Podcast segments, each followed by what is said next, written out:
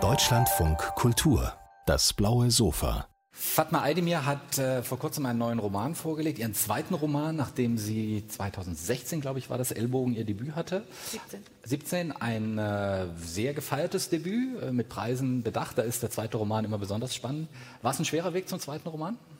Ja, aber ich würde jetzt nicht unbedingt sagen, dass er schwieriger war als der Weg zum ersten Roman. Sie hatten beide ihre eigenen Schwierigkeiten und ich würde sagen, bei Jins war es jetzt vor allem, dass ich aus verschiedenen Perspektiven eine Familiengeschichte erzähle und mich in jedem Kapitel sozusagen in eine neue Stimme einzufinden, das hat sehr lange gedauert.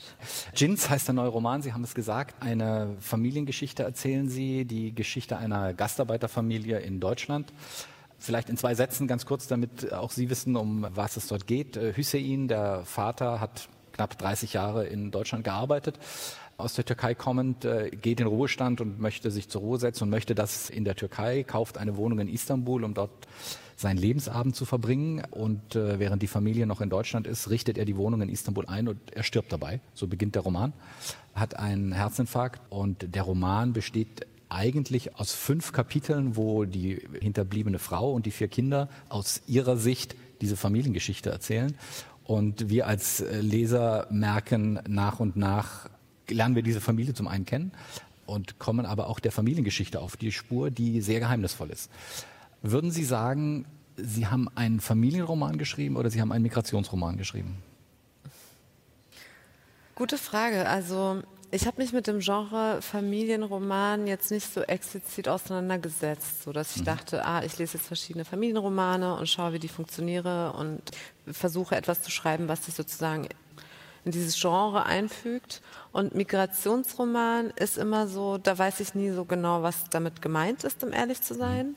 Weil ja, Migration spielt eine Rolle in meinem Roman. Es handelt sich eben um eine Familie, die ausgewandert ist, beziehungsweise nach Deutschland eingewandert ist aber es ist auch sozusagen nicht das einzige Thema oder das einzig zentrale Thema. Es geht, wie gesagt, viel um, um Familie als Konstrukt sozusagen. Was ist es denn am Ende, was eine Familie zusammenhält? Wie, wie, wie fest ist dieses Konstrukt oder wie fragil ist es mhm. eigentlich mhm. auch? Und da spielen verschiedene Erfahrungen der Figuren eine Rolle und Migration ist eine von denen. Mhm. Deswegen, aber weiß ich nicht. Ich kann mich nie so besonders mit dem Wort Migrationsroman anfreunden, weil ich oft das Gefühl habe, das sind eigentlich sehr, wie soll ich sagen, sehr deutsche Geschichten oft, die auch unter diesem Begriff zusammengefasst werden. Es ist ja auch ein Label, ja. was ja auch, ähm, glaube ich, lange Zeit ja gesucht worden ist. Es gab ja lange die Debatte darum, wo ist denn jetzt der deutsche Migrationsroman? Mhm. Und man hat auch äh, lange nach migrantischen SchriftstellerInnen gesucht jetzt haben wir ja viele Romane aus, diesem, aus dieser Herkunft, möchte ich, möchte ich behaupten. Haben Sie das Gefühl, dass Sie mit AutorInnen wie Dennis Ode, äh, Dennis Udlu, äh, gibt es da ein Zusammengehörigkeitsgefühl? Fühlen Sie sich denen näher verbunden als ein Eugen Ruge oder gibt es das nicht? Also ich glaube schon, dass es das gibt, aber ich glaube, es funktioniert eher über Generation als über mhm. sozusagen Herkunft oder mhm. sowas. Das spielt wahrscheinlich auch eine Rolle. Also, und damit meine ich jetzt noch nicht mal mehr, dass jetzt meine Eltern Migrationsgeschichte haben und die von Dennis Ode auch, aber vielleicht eher so, dass wir beide auch aus ArbeiterInnenfamilien kommen, was ja auch eher eine Seltenheit ist im mhm. Literaturbetrieb mhm. immer noch. Ich denke, darüber ist auf jeden Fall so ein Zusammengehörigkeitsgefühl da und eben auch ja, aus, aus einer Generation heraus, wo ich das Gefühl habe, die Zugänge ein bisschen bisschen einfacher geworden sind als jetzt noch vor so 20, mhm. 30 Jahren. Mhm. Ja. Wenn wir auf diese Familien schauen, die Sie, die Sie porträtieren, gibt ja den schönen Satz, jede Familie ist gleich glücklich, aber jede Familie unterscheidet sich in ihrem Unglück. Wo würden Sie den unglücklichen Part in dieser Familie, wie würden Sie den charakterisieren? Bei Familie Yilmaz ist es, glaube ich, vor allem das Schweigen, was so dominant ist in der Familie, was zu ihrem Unglück führt. Also, dass die Familienmitglieder nicht so viel kommunizieren, beziehungsweise jeder Teile der eigenen Persönlichkeit versteckt, sobald sie in diesem Familienkontext sind. Und da hat jede Figur eben seine eigenen verschwiegenen Wahrheiten, mhm. aber es gibt auch noch etwas, was so die ganze Zeit über dieser Familie wabert, so ein Schweigen, und das hat mit der Herkunft dieser Familie zu tun. Also es geht um eine Familie, die aus der Türkei nach Deutschland eingewandert ist, aber es ist eine Familie kurdischer Herkunft. Und diese kurdische Herkunft wurde abgelegt. Also im Zuge der Assimilationspolitik des türkischen Staates wurde ja Kurden einfach jahrzehntelang gesagt, ihr existiert nicht, eure Sprache ist ausgedacht und so kam es eben dazu, dass ähm, viele kurdische Familien sich irgendwann als türkisch definiert haben, beziehungsweise dazu gemacht wurden. Und das ist eine von diesen Familien. Auch Herkunft verleugnet haben dadurch. Verleugnet auch. haben, mhm. ihre äh, Muttersprache dann nicht mehr an die Kinder weitergegeben mhm. haben. Das heißt, in dieser Familie haben auch alle unterschiedliche Muttersprachen, mhm. weil dann kommt noch eben nach dem Türkischen noch das Deutsche hinzu, mhm. wo eben der jüngste mhm. Sohn in Deutschland aufgewachsen ist. Bei dem gibt es ja auch, Entschuldigung, die, diese tolle Szene äh, in seinem Kapitel, als er hört, dass seine Mutter, als der Vater Vater stirbt oder die Todesnachricht ist da und er hört, dass die Mutter in einer fremden Sprache plötzlich spricht, nämlich Kurdisch, was er nicht wusste und er ist völlig irritiert. Ja, mhm. also. ja und das macht eben natürlich was mit einer Familie, wenn so, eine, so ein großes Thema einfach verschwiegen wird und nicht darüber gesprochen wird. Und das hat viel mit den Traumata eben dieser beiden Eltern zu tun, die auch zu einer Generation gehören, in der es vielleicht nicht so gängig war, über das Innenleben zu mhm. sprechen, mhm. über ähm, ja, vergangene Verletzungen auch zu sprechen. Was auch ein Generationenproblem ist, kennt man ja auch aus rein deutschen Familien. Ja. Würden Sie sagen, dass diese Familie, die beiden Eltern vor allen Dingen, eigentlich so einen doppelten Schock erleben, dass sie in ein fremdes Land gehen und ihre Kinder dann auch noch in der fremden Sprache, in der, auch die Mutter spricht ja eigentlich nicht richtig Deutsch, mhm. in der fremden Sprache dann auch noch mit völlig neuen anderen Problemen kommen. Also Ümit, der jüngste Sohn, scheint homosexuell zu sein. Die eine Tochter trennt sich von ihrem Mann, die älteste Tochter, äh, mhm. und lebt ein eigenes Leben, zieht ihre beiden Kinder alleine groß, weil der Mann gewalttätig geworden ist, was nicht zu den Wertvorstellungen der Eltern passt. Eine Tochter, die mittlere Tochter, studiert Germanistik und mhm. führt mit der Mutter den ganzen Gender-Diskurs, den sie überhaupt nicht versteht. Warum soll sie jetzt gendern? Was ist Feminismus? Also das, mhm. das sind ja, das sind ja große neue Themen, die auf die Familie kommt, zukommt. Ja, also es ist ich glaube, es ist so wichtig oder es war interessant für mich auch so in diese Zeit zurückzugehen, weil das spielt ja in den 90ern und ich war in den 90ern ein Kind und dann gibt es sehr viele Rückblenden in Zeiten, in denen ich noch nicht am Leben war. Aber es war sozusagen zwischen dieser ersten Generation und der zweiten Generation bei den mhm. Gastarbeitern ist eben tatsächlich, die sind halt in sehr unterschiedlichen Gesellschaften auch sozialisiert. Das heißt, es geht nicht nur darum, die einen waren in der Türkei, die anderen in Deutschland, sondern es gibt einen äh, zeitlichen Unterschied, der sehr wichtig ist. Und dann ist es auch noch, sie kommen aus ländlichen Regionen der Türkei, die einfach damals ganz, ganz anders waren. Das kann man mit heute gar nicht vergleichen. Also teilweise eben die älteste Tochter aus der Familie ist ja noch nicht mal zur Grundschule mhm. gegangen, mhm. weil es gar nicht so selbstverständlich war, dass Mädchen zur Schule gehen. Und dementsprechend ist es natürlich ein großer Sprung, wenn die nächste Tochter dann zur Uni geht in Deutschland und mit ganz anderen, also mit einem ganz anderen Blick auf die Welt guckt und versucht sozusagen ihre Mutter mitzunehmen mhm. oder ihr mhm. etwas beizubringen mhm. dadurch. Mhm. Warum spielt der Roman 1999? Das ist nach Rostock, das ist nach Hoyerswerda, ist aber vor Hanau. Gab, mhm. was ist der Grund dafür, dass Sie diese Zeit gewählt haben? Ja, also ich würde schon sagen, dass die Allgegenwärtigkeit rechter Gewalt in den 90er Jahren schon eine Rolle gespielt hat in meiner Entscheidung, mhm. weil ich mich heute, ja, also wenn, wenn ich mich auseinandersetze mit den rechten Anschlägen in Halle oder in Hanau, dann zeigt sich für mich schon, dass das eben nicht auf einmal passiert und so überraschend und schockierend ist, sondern das schon in so eine Kontinuität mhm. gehört von Anschlägen, die halt in die 90er Jahre zurückreicht, teilweise sogar noch weiter. Aber in den 90ern gab es halt diese dichte Reihenfolge ja. von Anschlägen, die ja auch im Buch da eine Rolle spielen. Ja. Könnten Sie sich vorstellen, wie diese Geschichte funktioniert hätte, wenn sie in unserer heutigen Gegenwart spielen würde, wenn Sie sie dort angesiedelt hätten? Naja, also dann würde ich halt von unterschiedlichen Generationen sprechen, okay. weil es mir ging das ja gerade darum, eben Hussein, diesen Arbeiter der ersten Generation okay. zu porträtieren und zu schauen, was sind seine Sorgen. Und genau, er würde halt heute nicht in Rente gehen, also der wäre mhm. viel mhm. älter, das wäre eine ganz andere Geschichte. Okay. Und liege ich richtig mit der Annahme, dass Sie weil sie in eine bestimmte Zeit setzen, 1999, aber nicht in bestimmte Orte. Also mhm. die Orte sind ja fiktiv, äh, es gibt mhm. Rheinstadt und es gibt Salzhagen, beides Städte, die es nicht gibt in Deutschland als, als Städtenamen. Also hat das so eine Allgemeingültigkeit für diese Zeit für Sie? Ähm, für diese Zeit ich glaube schon, dass, dass viele Dinge in dem Buch vorkommen, die Menschen oder LeserInnen jetzt darin wiederentdecken. Aber es ging mir, glaube ich, eher um die Allgemeingültigkeit der Orte, also dieser westdeutschen kleinen Orte, die so aber eine Industrie haben und dementsprechend viele GastarbeiterInnen mhm. hingezogen mhm. sind und die bestimmte Eigentümlichkeiten haben, dass sie eben sehr aufgeräumt sind und sehr friedlich wirken, aber halt an jeder Häuserfassade Ausländer raussteht, was halt in den 90ern normal war und ab und zu ein Haus gebrannt hat und das keiner so richtig aufklären konnte, was da passiert mhm. ist. Ich glaube, es ging mir so ein bisschen darum, diese Normalität, oder war es egal sozusagen, das war mir also es war mir egal, ob das jetzt ein realer Ort ist oder nicht. Ich habe mhm. dann eben äh, nicht reale Orte genommen. Aber es gab eben diese, diese, ungeklärten Brandanschläge auf Häuser, in denen vor allem migrantische Familien gelebt haben, gab es sehr, sehr mhm. häufig in den 90er Jahren. Und es war mir sozusagen auch ja, das war mir wichtig, das auch sichtbar zu machen, dass wir zwar Solingen und Mölln und Lübeck und so weiter kennen, mhm. aber eben so viel mehr passiert ist, worüber wir heute gar nicht Bescheid mhm. wissen. Diese vier Kinder, die Sie erfunden haben als Figuren, was glauben Sie, was würden die antworten auf die Frage, äh, was ist deine Heimat? Die würden sehr unterschiedliche Antworten das geben. Das glaube ich auch. Die würden sehr unterschiedliche Antworten geben und weil nämlich sie sich auch sehr unterschiedlich definieren. Und also das habe ich sozusagen während der Arbeit an einem Roman gemerkt. Also es war mir vorher scheinbar unbewusst schon klar, aber so, was ist eigentlich eine Familie? Die besteht aus Menschen, die immer weiter auseinanderwachsen. Natürlich teilen die eine gemeinsame Geschichte, aber jeder interpretiert seine Geschichte anders und erzählt sie anders weiter und identifiziert sich vielleicht mehr mit dem Ort, an dem die Eltern irgendwie früher gelegt haben. Andere identifizieren sich eher mit dem Ort, an dem sie jetzt sind. Pedi zum Beispiel macht sich komplett frei davon mhm. und stellt dann auch sozusagen diese äh, Genderunterschiede in Frage und so weiter. Also es ist so, ich glaube, jeder hätte eine andere, andere Antwort darauf und ich denke, das ist auch voll okay so. Klar. Ja.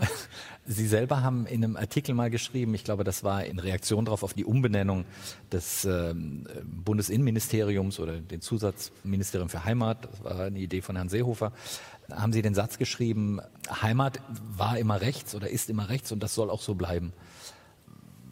Was meinen Sie genau damit? Dass der Begriff kontaminiert ist für Sie? Ja, es geht um die, um die Kontaminierung von dem Begriff hm. und es geht darum, dass der Begriff eine gewisse Geschichte hat in Deutschland und vorbelastet ist so und dass dieser Begriff einfach genommen wurde und an ein Ministerium geklebt wurde, mhm. ohne dass wir eine Diskussion darüber hatten, mhm. warum das geschieht, gerade zu diesem Zeitpunkt, wo die Lage ja auch ein bisschen angespannt war, eben nach 2015 und mit einer Personalie wie Seehofer, der nach Amtseintritt auch direkt eben verschiedene Ansagen macht, wie zum Beispiel, wer nicht nach Deutschland gehört und wer abgeschoben gehört und so weiter. Also so eine das ähm, Geburtstagsgeschenk mit 69, ne? Zum Beispiel. Also es ist auch immer, tut auch immer weh, das jedes Mal zu wiederholen ja. irgendwie und zu reproduzieren aber das ist nun mal Fakt, dass das so zusammen zusammengefallen ist. Und genau, mir ging das darum, das sozusagen zu hinterfragen, warum normalisieren wir jetzt den Heimatbegriff gemeinsam mit dieser Rhetorik, die Herr ja. Seehofer hat. Hätten Sie einen anderen Begriff, um das, was sozusagen Heimat beschreibt? Oder das ist ja auch mit, mit also Emotionen ja verbunden, also wie man das anders beschreiben kann? Nee, ich habe jetzt keine persönliche Präferenz, aber ich glaube, mir geht es auch nicht um persönliche Präferenzen. Das ist ja eher so ein kollektiver Prozess. Mir geht es eher darum, sozusagen, dass eine Diskussion und eine Debatte stattfinden muss und man gemeinsam mhm. irgendwie Konzepte, Formen finden muss, wie Leute sich wohlfühlen, gemeinsam zu leben in der Gesellschaft. Und natürlich ist mir klar, dass mit der Abschaffung von einem einzigen Wort sich nicht alles ändern wird. Also mit Heimat steht und fällt alles nicht. Aber es ist halt ein Zeichen und es mhm. ist kein gutes Zeichen. Mhm. Wenn Sie auf sozusagen die, die Migrationspolitik in Deutschland schauen, die Diskussionen, die auch in den letzten Jahren hier stattgefunden haben, ist für Sie das Glas halb voll oder ist es halb leer? Worauf bezieht sich diese Frage? Auf das, über das, was wir jetzt in den vergangenen Minuten diskutiert haben. So wie Migranten in diesem Land willkommen geheißen werden, so wie sie sich hier entwickeln können, über, auch über Generationen hinweg. Ähm, glauben Sie, dass wir da auf einem guten Weg sind als Gesellschaft oder nicht? Also es ist eine sehr große Frage, um die in so zwei kurzen Antworten abzuhandeln. Aber ich, also was mir auf jeden Fall, ich sag, ich versuche mal was Positives zu sagen. Was mir auf jeden Fall Hoffnung macht, ist so die Art und Weise, wie die Geflüchteten aus der Ukraine gerade mhm. unbürokratisch aufgenommen werden und Möglichkeiten haben, sich niederzulassen und eventuell auch schon natürlich, das sind traumatisierte Menschen, die gerade aus dem Krieg kommen, aber so schon Perspektiven haben, langfristig sich auch was aufzubauen falls dieser Krieg länger gehen mhm. sollte. Und ich würde sagen, das stimmt mich auf jeden Fall positiv und ich bin auch total überrascht, dass das so gut funktionieren kann, weil es in der Vergangenheit eben nicht so reibungslos funktioniert hat. Und ich hoffe, dass sich diese Art von Denken und Politik eben nicht nur realisieren lässt, wenn wir äh, von Krieg in Europa sprechen, also wenn sozusagen etwas als besonders nah empfunden wird, sondern auch Kriege, die vielleicht ein paar Kilometer weiter weg sind, aber die ja trotzdem mit einem zu tun haben, weil eben zum Beispiel deutsche Waffen in diesen Kriegen auch eingesetzt werden und man trotzdem eine Verantwortung hat, auch in anderen mhm. Kriegen und die auch übernimmt. Spüren Sie so ein bisschen eine Wiederholung der deutschen Willkommenskultur von 2015? Jetzt in ähm, dem Moment, was Sie über die Ukraine sagen, über die ukrainischen Flüchtlinge? Also ich, ich hoffe, dass es nicht eine Wiederholung von 2015 mhm. ist, weil damals die Stimmung auf einmal sehr euphorisch war und auf einmal auch sehr schnell gekippt ist. Und ich hoffe, dass es diesmal nicht so ist, sondern und dass traumatisierende Kriegsgeflüchtete nicht mit so einer gekippten Stimmung aufgrund von Propaganda irgendwie mhm. leben müssen, weil sie haben wirklich genug Probleme gerade schließe mich dieser Hoffnung an. Vielen Dank für das Gespräch. Zeit ist leider rum. Ähm, viel Erfolg mit diesem Buch. Danke.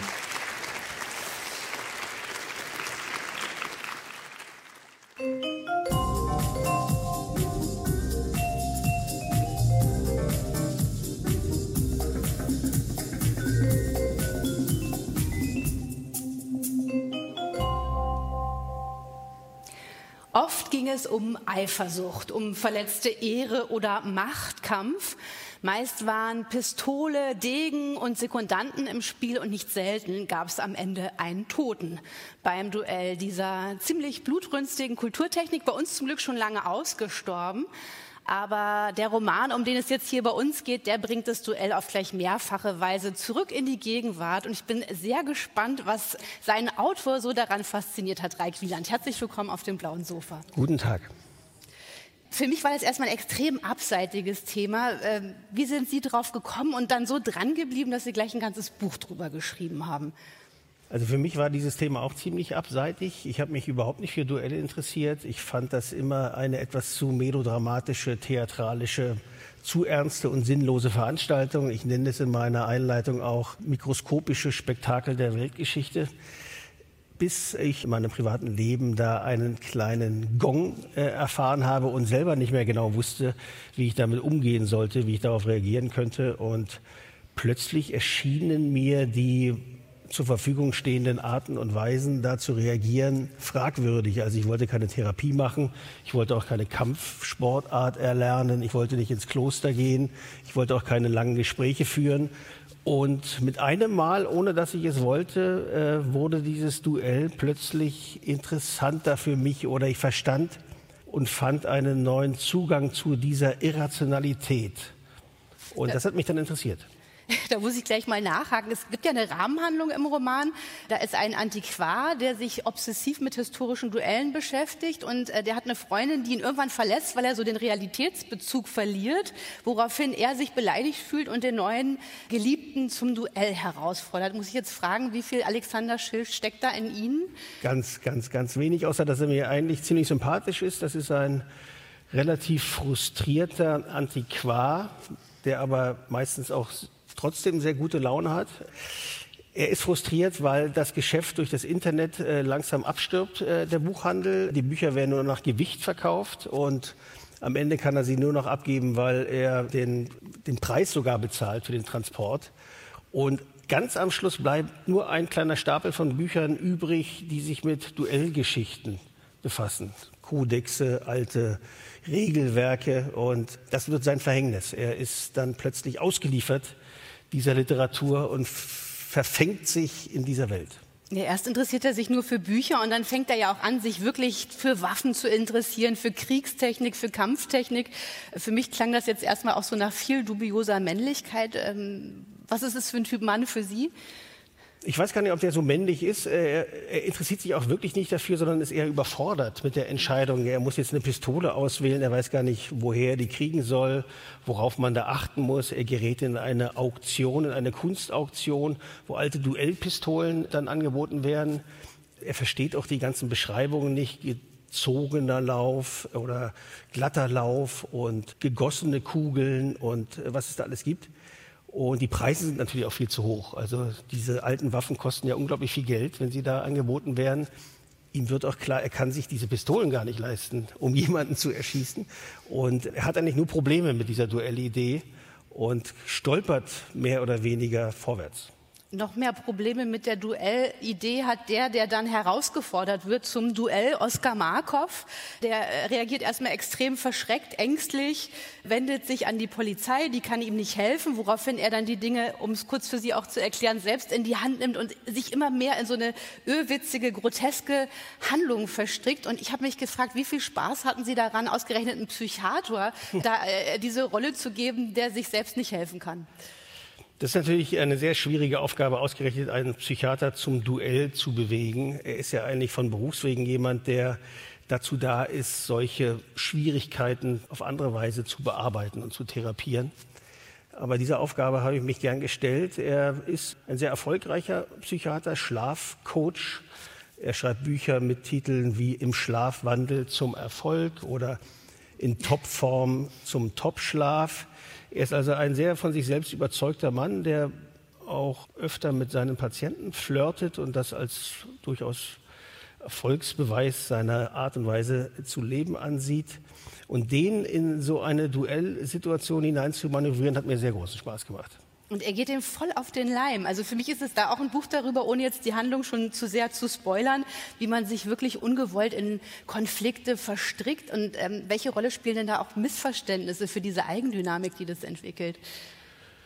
Ich weiß gar nicht, ob da so viele Missverständnisse drin sind. Er kriegt ja einen Brief, eine schriftliche Einladung äh, zum Duell und soll seinen Sekundanten benennen. Natürlich weiß er gar nicht, was ein Sekundant ist und wie er ihn benennen soll. Diese ganzen Kenntnisse sind ja verloren gegangen seit über 100 Jahren und er sieht sich plötzlich konfrontiert mit dieser seltsamen fremden Welt und Anforderungen. Er geht zur Polizei, um da Anzeige zu erstatten, aber selbst die Polizei ist ratlos, weil wenn jemand sich freiwillig erschießen lassen will, ist das eigentlich auch kein, das ist keine Straftat. Ja? Also das ist auch schwierig für die Polizisten da zu ermitteln, zumal sie selber gar nicht daran glauben, dass das ernst gemeint sein könnte. Und es bewegt sich immer so ein bisschen auf einer Ebene, dass alle Beteiligten in dieser Groteske nur den Kopf schütteln können über das, was gerade passiert und eigentlich auch zu Recht den Kopf darüber schütteln und trotzdem immer tiefer hineingeraten. Und das korrespondiert ein bisschen mit der Historie und Geschichte der Duelle, weil die übergroße Anzahl derer, die sich duelliert haben in der Geschichte, haben Duelle abgelehnt, wollten nie was mit Duellen zu tun haben und äh, waren strikt dagegen. Welche Rolle spielen denn die Frauen da? Die gehen ja sehr viel entspannter mit der ganzen Situation um, auch spielerischer. Was denken Sie da den Frauen für ein Paar zu? Die Frauen waren eine sehr positive Überraschung für mich in diesem Roman, weil sie mit dieser seltsamen Konstellation der beiden Männer, die da offenbar drauf sind, sich gegenseitig über den Haufen zu schießen, nicht so viel anfangen können. Sie gehen da sehr pragmatisch um, schütteln auch die ganze Zeit eigentlich die Köpfe über diesen Leuten und diese tunnelartige Verblendung und Fixiertheit aufeinander.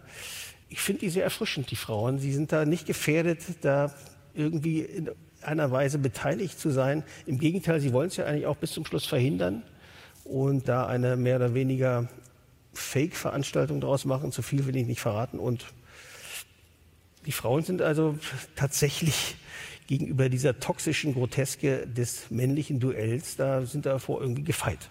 Aber es ist ja auch eine ganz klassische Rollenverteilung. Die Männer wollen sich bekämpfen und die Frauen versuchen sie abzuhalten, dabei sich zu bekämpfen. Also hat sie nicht interessiert. Es gibt ja auch Amazonen oder Flintenweiber. Das war aber nicht so was, was sie da. Äh doch, ich habe sogar recherchiert. Es gab natürlich auch Frauen, die sich duelliert haben. Es gab natürlich auch im 18. und 19. Jahrhundert eine gewisse Sehnsucht von Frauen, auch so an diesem Handwerk, an dieser Kulturtechnik teilhaben zu dürfen. Die waren auch in Paris und in London ein großes Spektakel. Es gibt da Radierungen, Zeichnungen und zeitgenössische Berichte darüber, wenn sich Frauen duellierten. Die mussten natürlich auch ihre Corsagen ablegen und die Frisur anders ordnen. Und sie waren dann für damalige Verhältnisse sogar halbnackt. Es war so ein bisschen so frivoles Spektakel auch. Aber letzten Endes hat sich das nicht wirklich durchgesetzt bei den Frauen. Im Gegenteil, die Frauen sind vielleicht mit hauptverantwortlich dafür, dass das Duell am Anfang des letzten Jahrhunderts mehr oder weniger einschlief und abgeschafft wurde. Verboten war es ja eigentlich fast immer in den letzten Jahrhunderten. Duelle waren nie erlaubt, auch im Deutschen Kaiserreich nicht. Aber nach dem Ersten Weltkrieg waren schon zu viele Männer tot, als dass sich da noch jemand gefunden hätte, der sich duellieren wollte, so richtig. Bei Ihrer kleinen Kulturgeschichte der Duelle, in die Sie da zurückgehen, spielt eine ganz wichtige Rolle das letzte Duell, was auf deutschem Boden stattgefunden hat, in Hohenlüchen 1937. Da standen sich zwei Nazis gegenüber. Warum ist das für Sie so wichtig für diesen Roman und auch daran, die Handlung voranzutreiben? Es gibt dafür so einen sachlichen Grund und einen literarischen. Der sachliche Grund ist, dass man natürlich äh, als Autor gerne über eine Sache schreibt, über die nicht schon tausend andere Leute geschrieben haben. Das letzte Duell in Deutschland war 1937. Zwei SS-Leute haben sich da über den Haufen geschossen und über dieses Duell ist ganz, ganz wenig bekannt. Und das, was bekannt ist, ist in großen Teilen falsch. Und das war für mich natürlich eine gelungene Einladung, eine, eine willkommene Einladung, das mal zu recherchieren und aufzuschreiben. Das war nicht einfach. Und der literarische Grund ist eigentlich der, dass dieser Schill, der Antiquar, der diese ehrwürdige Duellgeschichte, wie er meint, fortzusetzen müssen meint, der ist, muss ja anschließen an das letzte Duell und muss natürlich auch herausfinden, warum und äh, was da stattgefunden hat in Hohenlüchen. Das war ein großes Sanatorium, später SS-Lazarett der Nazis, äh, das Davos der Nazis kann man sagen, Olychen, da gingen Könige, Kaiser, Schauspieler, prominente Politiker ließen sich da auskurieren, weiß man heute alles gar nicht mehr. Da war mächtig was los. Die Nationalmannschaft, die Deutsche, war in Hohenlüchen Dauergast. Später die Verletzten der Kriege. Und das ist auch so ein Schnittpunkt zwischen Barbarei und Zivilisation, dieses SS-Lazarett in Hohenlüchen. Nochmal vielleicht zu dem Duell, was mich da auch total interessiert hat, dass bei den Nazis ja immer so ein riesiger Kult betrieben wurde um den Ehrbegriff. Und das ausgerechnet bei dem Duell war es anders. Da hat man sich am besten nicht mit in Verbindung bringen lassen. Und Hitler soll ja auch extrem außer sich gewesen sein, als er davon erfahren hat. Wie erklären Sie sich diesen Widerspruch? Also das ist ein bisschen komplizierter. Äh, man muss vielleicht sagen, wer sich da damals duelliert hat. Der eine war Roland Strunk. Das war Hitlers Lieblingsauslandskorrespondent des Völkischen Beobachters, ein Österreicher, SS-Hauptsturmführer. Und sein Gegner war ein junger Mann aus Ostpreußen, Horst Kutschinner hieß der. Der war Adjutant von Baldur von Schirach, des Reichsjugendführers. Und dieser Horst Kutschinner hat sich ertappen lassen mit der Frau von diesem Strunk nachts in seiner Schönerberger Wohnung und daraufhin kam es zu dieser Duellforderung. Also das ist der tatsächliche anekdotische Hintergrund. Die Nazis hatten 33, als sie an die Macht kamen, das Duell wieder aufleben lassen wollen. In der Weimarer Republik wurde es verboten, das Duell. Und die Nazis wollten es gestatten. Allerdings hatten sie einen völlig anderen Begriff der Ehre, als es früher zu beobachten war. Die, für die Nazis war die Ehre deutsche Ehre, Soldatenehre, Kameradschaft, Treue. Und das ist natürlich eine gewisse Perversion jener Ehrbegriffe, um die es in früheren Jahrhunderten in Duellen ging. Und deshalb war das etwas merkwürdig, dass die Nazis ausgerechnet diese Duelltradition fortsetzen wollten. Hitler hat es dann auch gleich verboten, nachdem es stattfand. Sie zeigen ja auch das Komische und Groteske in diesem Duell, auch in diesem Nazi-Duell, also dass man wirklich auch beim Lesen oft lachen muss, äh, weil es so irrwitzig ist. Jetzt habe ich noch mal einen ganz anderen Leseeindruck, weil ich äh, das Buch kurz vor Ausbruch des Ukraine-Kriegs äh, begonnen habe und da ist es dann auf einmal ja gar nicht mehr witzig. Wie ging es Ihnen, als Sie jetzt die Woche gelesen haben, dass Elon Musk Putin zum Duell auffordert? Ist das die Sprache, die Putin spricht? Was, wie, wie haben Sie das interpretiert? Mein, mein, erster Gedanke war tatsächlich, dass ich mich wunderte, dass Elon Musk offenbar mein Buch gelesen hat und deshalb äh, auf diese Forderung kam. Tatsächlich gab es diese Forderung schon früher. 2014 hat einer der Separatistenführer, Igor Plotnitsky heißt der, den damaligen Präsidenten der Ukraine, Petro Poroschenko, zum Duell aufgefordert. Damals schon mit der Begründung, weiteres Blutvergießen zu vermeiden. Es müssen nicht so viele Menschen sterben. Lassen Sie uns das von Mann zu Mann machen, nach altslawischer Art. Er wurde damals verspottet und belächelt. Äh, es wurde nicht ernst genommen. Und ich denke fast, wenn man diese groteske Veranstaltung damals zugelassen hätte, wäre dieser sehr viel größere Irrsinn, der jetzt hier seit drei Wochen stattfindet in der Ukraine, uns vielleicht erspart geblieben. Das ist schon eine romantische Vorstellung davon, dass man Konflikte so leicht beenden könnte. Oder man, man erschießt sich und dann ist die Sache erledigt. Jetzt hat sich hier schon Kadyrov auch mit eingeschaltet in die aktuelle Duelldebatte. Das zeigt ja für mich eigentlich, dass die Riesenegos, die da zum Teil dahinter stehen, sich gar nicht äh, befrieden lassen würden mit so einem einzelnen Schuss oder so. Also es steht ja die Sehnsucht dahinter, erstmal selbst etwas bewirken zu können. Angesichts dieser hochgerüsteten Armeen, die da jetzt gegeneinander stehen, ist man ja als Einzelner total hilflos, ohnmächtig. Es ist ja auch eine Kränkung, eine narzisstische Kränkung von so Führern und Präsidenten, wenn sie da gar nichts machen können. Und sie hoffen natürlich mit dem Rückgriff auf diese romantische, idiotische Idee eines Duells, da das Ruder vielleicht herumreißen zu können. Das ist eine, ein Ausdruck einer Hilflosigkeit. Wäre Putin für Sie ein Mann, der sich duellieren würde? Das kann ich nicht einschätzen. Ich kann und will mich in Putin nicht hineinversetzen. Dann frage ich, für unsere Zeit davon läuft zum Schluss, wofür würde sich Reik Wieland duellieren, jetzt nach der gründlichen Recherche zu diesem Buch? Die Frage habe ich mir auch gestellt, wofür es sich lohnen würde, äh, das zu machen. Aber da ich Autor bin und jetzt seit vielen Jahren dieses Buch geschrieben habe, hat mich äh, das von dieser Fantasie doch geheilt und erlöst. Und ich brauche äh, das jetzt nicht selbst in die Tat umzusetzen. Wie wunderbar auch in einer Welt zu leben, in der wir uns noch mit Worten duellieren können. Ganz herzlichen Dank fürs Gespräch. Ich danke auch.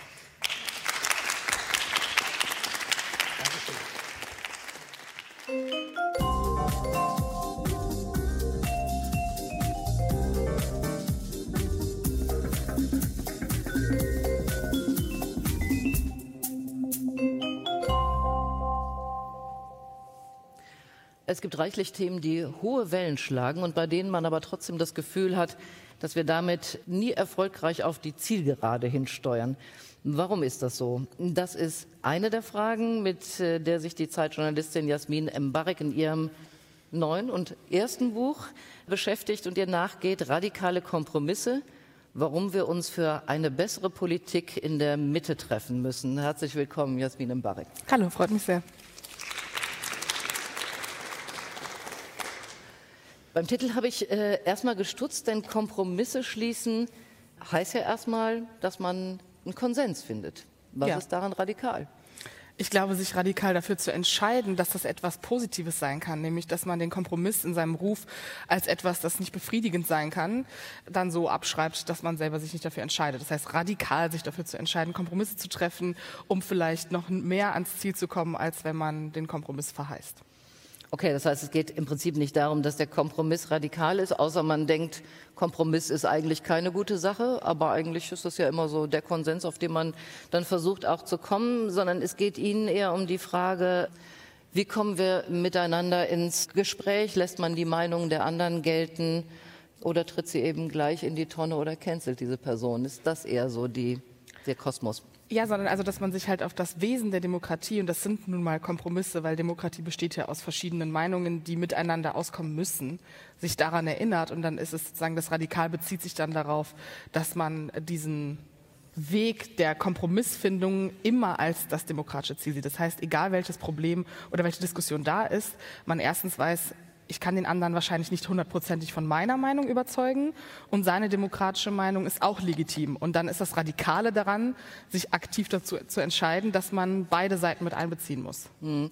Das ist natürlich in Zeiten, in denen wir alle ähm, in Social Media Bubbeln leben, gar nicht so einfach, wo man sekunden- und reaktionsschnell eine Antwort rausfeuert. Äh, und das lädt ja oft genug nicht wirklich zum Austausch ein, sondern eigentlich zur Abgrenzung. Ja, das hat auch, glaube ich, damit zu tun, und das vergessen wir auch. Erstens kann nicht jeder zu jedem Thema eine fundierte Meinung haben. Es wird aber auch oft gefordert in Zeiten von Social Media. Das heißt, wenn ein Thema akut ist, dann muss sich sofort jeder positionieren. Es gibt ein richtig und falsch. Und ich glaube auch mit Blick auf die Demokratie gibt es kein richtig und falsch im Sinne von das, was demokratisch ist. Nämlich, solange wir uns einander respektieren, uns ans Grundgesetz halten und diese demokratischen Meinungen vertreten, mhm. ähm, ist daran nichts richtig oder falsch per se, sondern etwas, was legitim ist. Und äh, Social Media befeuert vor allem, dass bestimmte Gruppierungen sehr, sehr laut sein können, sehr viel Bühne bekommen, die dann sehr radikal in ihren Thesen sind und anderen Menschen vielleicht dann das Gefühl geben, sie können ihre Meinung jetzt nicht mehr sagen. Ich finde, in der Politik sieht man diesen Effekt schon so ein bisschen. Ne? Man merkt, dass Politiker zurückhaltender werden und nicht so stark auftreten, wie sie das vielleicht tun könnten, weil sie Angst vor einem Shitstorm haben, möglicherweise. Ne? Ich habe das ähm, gestern noch gedacht, als ich hörte, dass in Spanien, ich weiß gar nicht, ob es der Ministerpräsident war, seinem Volk gesagt hat, okay, wir sind solidarisch mit der Ukraine, aber es wird euch richtig was kosten. Ja?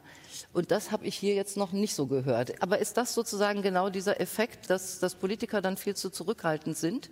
Ich glaube, das Paradoxon in Deutschland und der deutschen Politik ist, dass wir einerseits eine Fehlerkultur von Politikern erwarten und Ehrlichkeit, aber sobald das passiert, es sich so schnell draufgestürzt wird, dass sich das für viele Politiker gar nicht mehr lohnt, das zu machen. Und das ist eigentlich eine zentrale These auch meines Buches. Diesen Raum für Ehrlichkeit und Fehlerkultur innerhalb der Demokratie auch zuzulassen, ist ganz, ganz wichtig, weil ohne das wird es nicht enden, dass wir uns gegenseitig anfeinden für Kleinigkeiten und Politiker dann auch nicht mehr so transparent sind, wie wir uns das eigentlich wünschen. Aber erwarten wir diese Fehlerkultur? Ich glaube, in dem Moment, wo dann auf einmal geschrien wird, muss sich da und dafür erklären, der und der sollte sich dafür entschuldigen, warum sagt Olaf Scholz nichts dazu, da sind wir mal ganz schnell, das dann zu fordern. Und wenn es dann passiert, zum Beispiel Robert Habeck in den letzten zwei Wochen, der sich in Talkshows setzt und sagt, dass man mit Blick auf die Ukraine viele Fehler gemacht hat, die auch irreversibel sind, mhm. ist es total untergegangen und es gab ein paar Menschen, die das dann als verweichlicht oder schwach gesehen haben. Und ich dachte, nein, es ist eigentlich stark, sich als Vizekanzler hinzustellen und zu sagen, okay, in den letzten 16 Jahren auch unter Merkel, auch mit dem Koalitionspartner SPD, scheint sehr vieles falsch gelaufen zu sein. Und das ist ja dann auch der erste Schritt zur Lösungsfindung, wenn man sich selber auch eingestehen kann, was falsch gelaufen ist. Ja, Habeck habe ich auch noch im Ohr und äh, fand eben auch nicht nur stark, dass er sagt, die letzten 16 Jahre, da kann man sich ja immer leicht zurückziehen und sagen, war ich jetzt nicht so richtig dran beteiligt. Aber er hat es eben auch wirklich auf sich bezogen. Ne? Fällt Ihnen sonst noch ein Positivbeispiel ein? Ich habe da irgendwie auch eine Weile drüber nachgedacht und dachte, das ist wirklich gar nicht so, kommt nicht so häufig vor. Ne? Nee, es sind meistens Politiker aus der zweiten Reihe, die dann natürlich auch nicht so gehört werden, was damit zu tun hat, dass man, glaube ich, und das ist dann das Problem an Krisenpolitik und das ist auch ein deutsches Problem in den letzten zwei Jahren gewesen. Es gibt gar keinen Raum für Alltagspolitik gerade, weil es so viele akute Krisen gibt, die behandelt werden müssen. Und da ist dieser Raum für Fehlerkultur oft auch nicht da, weil die Corona-Krise zum Beispiel natürlich so polarisiert hat, dass wir jetzt auch einen Minister Lauterbach haben, der sich auch nicht hinstellen kann und sagen kann, okay, ich würde das eigentlich gerne so und so machen, aber natürlich hat man einen Koalitionspartner, mit dem man sich auf Dinge einigen muss und dann kann ich mich nicht dafür erklären. Aber eigentlich wünschen sich alle Leute, dass er sich erklärt, weil man hat ihn ja zum Minister gemacht, damit es radikalere Corona-Politik gibt. Ja, und ich habe es ehrlich gesagt auch nie verstanden. Ich meine, äh, wir kennen ja die Ansichten von Herrn Lauterbach. Äh, wir haben viele Talkshows gesehen, in denen er vertreten war. Und er könnte ja auch sagen, ich habe diese Meinung, die ist anders, aber ich bewege mich in einem Koalitionsgeschehen und da müssen wir eben tatsächlich zu einem Kompromiss oder Konsens finden. Und der kann eben auch mal so ausgehen, dass es nicht komplett meine Meinung ist. Das, das steht ihm ja frei, es so zu argumentieren. Also sozusagen mit einer Transparenz auch zu versehen, die für mich dann viel nachvollziehbarer ist, als wenn ich das Gefühl habe, er macht da plötzlich eine komplette Kehrtwende. Ja, das würde aber auch voraussetzen, dass man vorher nicht so agiert hat, als könnte man einfach handeln. Also Karl Lauterbach ist ja auch durchaus mit seiner eigenen Einbringung, dass er Minister werden wollte und seiner eigenen Corona-Politik und seinen Talkshow-Auftritten hat er dieses, diese Erwartung ja auch aufgebaut, dass er schnell handeln kann. Und wenn er sich jetzt dann hinsetzt und das passiert, dann wird also er sagt, wir haben Fehler gemacht oder ich muss auf den Koalitionspartner achten, dann wird dieser Shitstorm trotzdem wieder kommen und dann hat man wieder eine neue Barrikade. Also kann man natürlich nicht so absehen, aber um ein Beispiel noch zu nennen, die Grünen machen das übrigens. Als es hieß 100 Milliarden seitens Scholz, was übrigens hinter den Kulissen auch etwas war, was wohl im Alleingang zunächst passiert ist, mhm. es stellt sich auch Annalena Baerbock hin, die eigentlich überzeugte Pazifistin ist, aber auch sagt, realpolitisch funktioniert das halt nicht. Das trage ich mit als Außenministerin, aber persönlich ist mein Ziel Rüstungsabbau. Und das ist auch was, was gebraucht wird. Das ist ja eine klare Kommunikation. Ich kann in der Krise handeln, aber ich habe einen Koalitionspartner und ich habe meine eigenen Ideale. Mhm. Dann warten wir jetzt sozusagen den nächsten Schritt darauf, dass Herr Lindner sagt, ich bin eigentlich für die schwarze Null, aber jetzt ist halt blöd gelaufen. Jetzt muss ich irgendwie Schulden machen, knietief im Dispo für alle. Ja, ich glaube, dann ist aber wieder die andere Frage, und das merken wir auch gerade, wirkt sich das dann wieder auf die Corona-Politik aus oder auch dafür, wie viel für Soziales weggeht? Ne? Wenn äh, Christian Lindner als Finanzminister natürlich auch entscheiden kann, wo welches Geld hinfließt. Äh, das sind dann halt Wechselwirkungen, die realpolitisch sind und sich darauf einzustellen, als Partei übrigens dann auch schon vorher im Wahlkampf zu wissen, realpolitisch regiere ich nicht alleine, ich muss Kompromisse eingehen und damit keine hohen Erwartungen aufzustellen, würde der Demokratie dann auch gut tun. Mhm. Schauen wir mal darauf, wie diese Debatten verlaufen. Sie greifen ja einige Beispiele auf. Ich nenne mal Atomausstieg und Klimawandel, kommen wir noch drauf. Und die Impfdebatte, die würde ich jetzt gerne mal aufgreifen. Ne? Äh, was ist denn aus Ihrer Sicht da schiefgelaufen? Ist das, ähm, ist hier Kommunikation das Hauptthema, weil Debatte hat es ja gerade bei diesem Thema reichlich gegeben, ja, von wie schütze ich mich, wer lässt sich impfen, wer lässt sich nicht impfen. Also da hat es weder an Debatte noch an unterschiedlichen Meinungen gefehlt. Ich glaube, das kann man zunächst auf den Anfang zurückführen, in der nämlich durch mehr Souveränität der Bundesregierung, nämlich schneller Entscheidungen, die die Kanzlerin hauptsächlich getroffen hat, man das Gefühl hatte zunächst, man weiß, was getan wird. Also die Kanzlerin ist sich bewusst, was sie tut, sie weiß genau, was das bringt und ein Pandemiegeschehen kann man auch als Kanzlerin, die Physik studiert hat, nicht vorhersehen. Das heißt, da hätte man auch durchaus kommunizieren können, dass man ja nicht weiß, was jetzt passiert. Und es wurde immer wieder versprochen, es wird dann und dann wieder Lockerung geben und dann und dann wird es vorbei sein. Man hat absolute Aussagen getroffen und das ist ein Kommunikationsfehler. Das hat dann dazu geführt, berechtigterweise, dass viele Menschen die Demokratie in dem Moment nicht so stark gesehen haben. Und ich glaube, ein Teil, der bereits antidemokratisch ist, gerade die Rechte, vielleicht schon vorher äh, dagegen war, aber halt auch Leute mobilisiert hat, genau in diese Richtung, die man übrigens am Ende auch wieder braucht. Das ist etwas politisch sehr Dummes gewesen, denn jetzt haben wir das Problem, politisch gesehen, dass wir zwei Massen, ich würde sagen drei Massen. Wir haben einmal die Menschen, die komplette Gegner sind und Corona in großen Teilen leugnen. Dann haben wir diejenigen, die Freiheit vertreten, einfach aufgrund der Freiheit. Und die Leute, die übervorsichtig sind. Und das sind drei Gruppierungen, die übrigens auch sehr, sehr gut im Parlament vertreten sind. Und man kommt nicht auf einen Kompromiss, weil eine Pandemie hat oft dieses Entweder-Oder. Es, es, gibt ja nicht ein bisschen lockern und ein bisschen hochfahren. Wir merken ja, dass es nicht funktioniert. Und dementsprechend hat man sich, glaube ich, in vielen Stellen auch selber in eine Sackgasse gefahren. Ja, ich habe mich gefragt, ob man hier wirklich einen Kompromiss finden kann. Ne? So ein bisschen überspitzt gesagt. Ich würde es in zwei Gruppen jetzt mal der Überspitzung mhm. wegen einteilen. Entzündet sich die Debatte ja auch oder der Nichtkompromiss an der Freiheitsfrage. Ja, mhm. also sollen drei Viertel der Gesellschaft in Geiselhaft genommen werden, nämlich die, die bis unter die Haarkante geboostert sind, weil sich ein Viertel nicht impfen lässt. Oder eben umgekehrt gedacht, dürfen drei Viertel der Gesellschaft die Freiheitsrechte des einen Viertels einschränken. Wo soll der Kompromiss liegen? Ne? Der Kompromiss, es ist ja eigentlich eine Abwägung, welche Freiheit zählt mehr. Der Kompromiss entsteht durch die neue realpolitische Situation. Denn die Omikron-Welle, die man vor zwölf Monaten nicht hat in der Fassung kommen sehen, sorgt ja jetzt dafür, dass es durchaus Länder gibt, die sagen, wir leben jetzt mit Corona. Wir lockern jetzt trotzdem, wir nehmen das in Kauf. Und das ist die neue Diskussion, die stattfindet. Das heißt, man kann gar keine alten Debatten mehr aufziehen, sondern die Frage ist jetzt, überwiegt der Teil, der trotzdem Team Vorsicht ist?